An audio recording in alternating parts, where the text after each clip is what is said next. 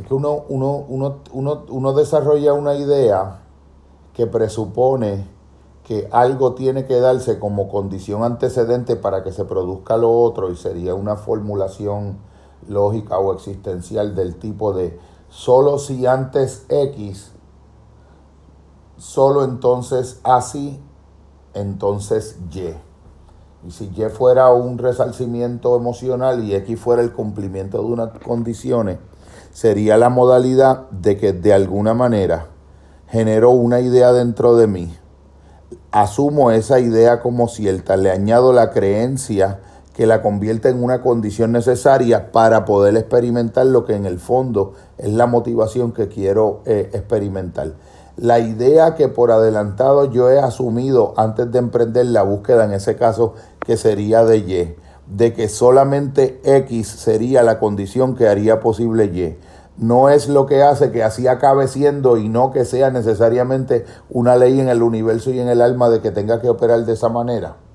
En ese sentido, uno se queda como que de algún modo eh, en un estado de espasmo, porque tú dirías, ¿cuántos elementos de la vida yo puedo de algún modo examinar si de alguna manera la idea que por adelantado yo he asumido de que tienen que darse de una manera específica que ya yo he establecido unas condiciones que son las que van a permitir unos efectos, yo aplazo o procrastino o de algún modo imposibilito examinar si acaso me es posible tener esas experiencias de modo directo sin que estén mediatizadas por ese condicionamiento. Como si yo estuviera estableciendo sin darme cuenta un mecanismo de una profecía de autocumplimiento en relación a un logro de un estado interior al que mi alma o mi mente aspira, pero condicionado por un camino profundamente eh, de una especie de ruido en la, que en la superficie me dice que solo eso va a poder ser posible si se cumplen las condiciones de algún modo que le serían antecedentes. Sería como poder examinar si esa creencia, que es un dispositivo que se inserta en la mente y que es ideológico en el sentido de que fundamentalmente son ideas que uno ha asumido como si fueran propias, pero uno no se ha dado la oportunidad de hacer una revisión sosegada, pausada, lenta, de una examinación eh, cuidadosa y meticulosa, número uno, de cómo esas ideas llegaron a mi mente y número dos, de cómo yo llegué a pensar o cuáles fueron los procesos y las historias en mi mente, incluidas las historias que yo me he contado sobre las cosas, que llegaron a hacerme sentir que eso era incuestionablemente cierto. Es como si yo estuviera, el, sería un esquema como yo decir, yo me veo en el momento presente. Yo empiezo a entrar en contacto con mis estados interiores empiezo a experimentar una cierta incomodidad, un vacío, una inquietud, un estado de preocupación, alguna forma larvaria de angustia en mi presente y comienzo todo un proceso racionalista de intentar identificar a un nivel diagnóstico qué pudiera ser lo que me está ocurriendo. Como resultado de esa narración, ya yo tengo el elemento estereotipado de que yo me diagnostico que la razón por la que yo me estoy sintiendo como me estoy sintiendo es porque a mí me falta algo que en ese momento no está haciendo.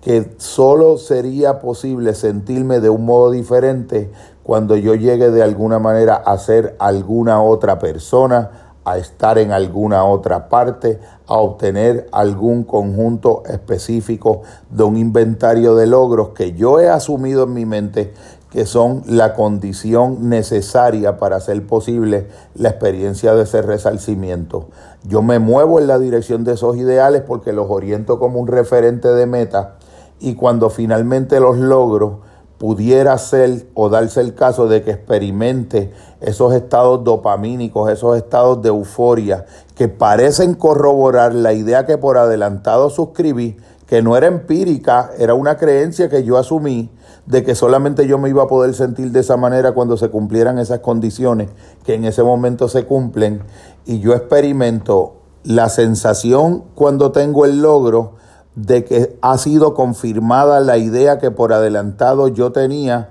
de que esos logros iban a causar esos efectos de plenitud en mí. Pero de momento la pregunta que uno se puede hacer si hace una indagación un poco más profunda y enlentece la exploración de esta idea es lo que verdaderamente produjo el estado Y que yo alcancé cuando logré cumplir las metas de las condiciones en el horizonte X.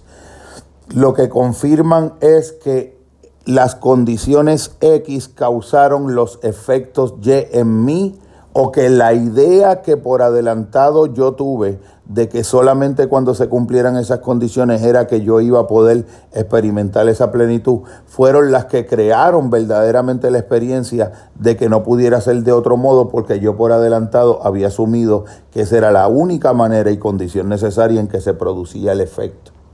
Es una cuestión bien, bien, bien sutil y genera una diferencia profunda porque pasa por alto la posibilidad de hacerse una pregunta diferente.